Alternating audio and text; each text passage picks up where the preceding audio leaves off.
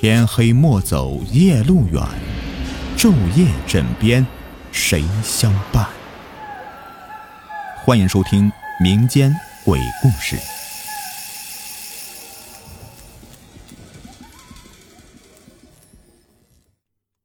鬼鼠。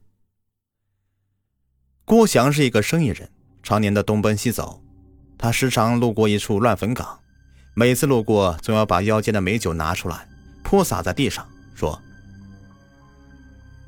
每次路过这里呀，都是倍感亲切，用这点薄酒祭奠你们，希望你们喜欢。”这个乱坟岗曾经是一个大户人家的宅院，后来因为闹匪患，全家人都被杀死在家里，外人都不敢进去收尸。这长此以往。房屋倒塌下来，把横死的尸体给掩埋了。又经过多年的风霜雨水的侵蚀，到处长满了野草，甚是荒芜。一次偶然的机会，郭祥听说了这个大户人家的遭遇，非常的同情，所以每次经过都要泼洒一些美酒，祭奠这户人家惨死的人。有一年呢，郭祥到四川做生意，路过一片山林的时候，被一群强盗给拦住。不但把钱财给抢光了，还要把他揪到山上去做强盗。郭襄很害怕，急忙是磕头求饶，但依旧是没有效果。强盗们把郭襄抓到山洞里面关了起来，逼他入伙。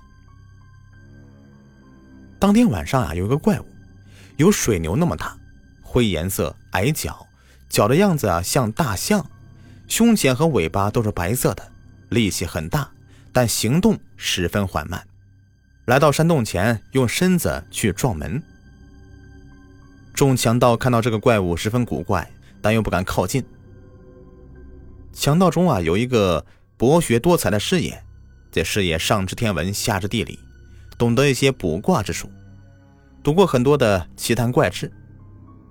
强盗们就把这个厉害的角色找过来，就问他这什么怪物。师爷远远的看了很久，说道：“啊。”这种怪物啊，叫鬼鼠，是阴间的一种生物，不知为何会跑到这里来呀？强盗里面有人就大声的问道：“师爷，依你看，这鬼鼠可以杀死吗？”师爷思考了一分钟，说：“呃，我也不知道啊，不过可以试试。”强盗们拿着大刀和长矛，慢慢的靠近鬼鼠，用尽全部力气刺进去。足有一尺多深。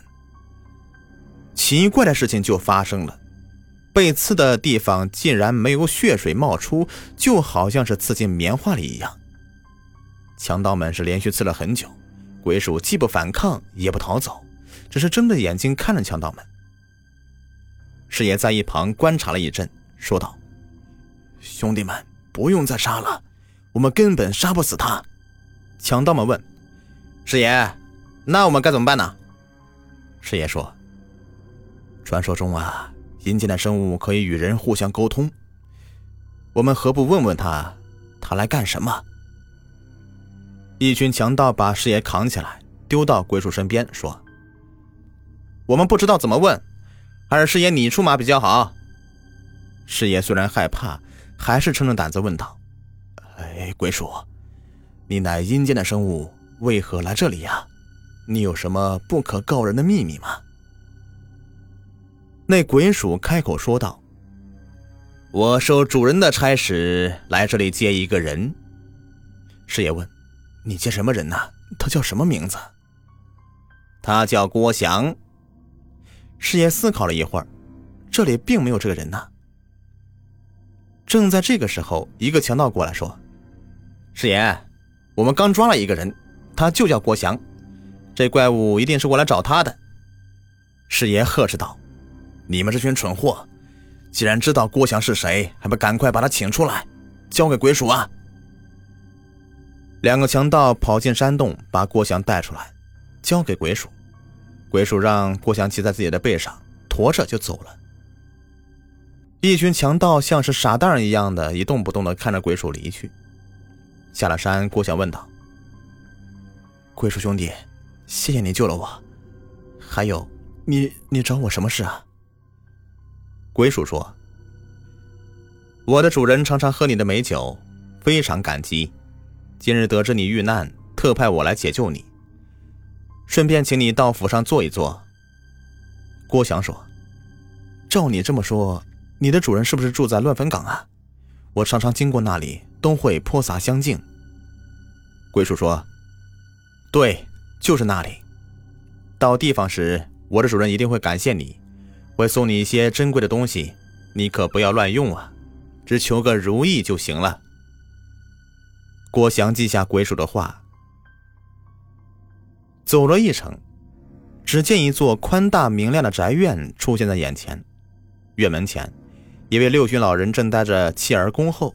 老人见到郭翔，上前一步说道：“哎呀呀，恩人前来，真是感激的很呐。”郭翔跟老人客套一番，走进宅院，坐到一棵槐树下。老人吩咐仆人丫鬟去准备酒席，款待贵客。郭翔知道他们是鬼，就问道。我知道你们都是鬼，你们死了那么多年，为何不去转世投胎呀？老人说道：“我们一家九世都是好人，死以后没少替身呐。阎王爷就可怜我们这一家，就让我做了城隍爷，一人得道，鸡犬升天。我当了城隍爷呀，妻儿子女们也都跟着受了阴福啊。”郭祥说：“啊，原来如此啊，真是太好了。”说话间，酒菜已经准备好了。一群人走进客厅，热热闹闹的一起吃喝。饭菜的味道很好，比京城酒楼里面的还要好。老人吩咐仆人给恩人倒上美酒，那美酒有些浑浊，但十分的清甜。郭祥问：“这是什么酒啊？”老人说：“这叫阴酒，用彼岸花酿成的，能够清除疾病。”喝了它，一生都不会有生病害痛。恩人可以多喝几杯，回去以后保管你一生不会生病受痛。郭襄连续喝了几杯，连连说：“啊，好美的酒啊，好美的酒！”喝的差不多了，老人对郭襄说：“我们做鬼的时候，每日受尽煎熬，幸好有你给我们一家老小敬酒。”让我们在痛苦中有了一份快乐。现在我做了城隍爷，家中珍宝也不少，你需要什么尽管开口，只要是我家有的，都可以给你。郭翔想起了鬼鼠吩咐的话，就说道：“我只要如愿，其他的什么都不要。”老人听了，想了一会儿，就问道：“你真的要如愿？”郭翔意志坚定，说：“我只要如愿。”老人又想了想，说：“好，明日我就给你如愿。”次日，老人带着一个美丽的女子来到郭翔身边，说：“这个就是如愿，她是我的小女儿，昨夜的鬼鼠就是她变成的。照此看来，她对你是情深意重啊。既然你铁定要她。”我就让他跟你回去，到时候你可不要欺负我的女儿呀！她很善良，也很聪明。郭翔带着如愿高高兴兴的回到家。如愿的手非常灵巧，什么活都会干，就是不能长时间的晒太阳。自此以后，郭翔做什么都很顺利，愿望也总能实现。没过几年，就家财万贯，富甲一方了。好了，本期故事已播完，感谢收听。喜欢听我讲故事，别忘了点击订阅、收藏还有关注。下期再见，拜拜。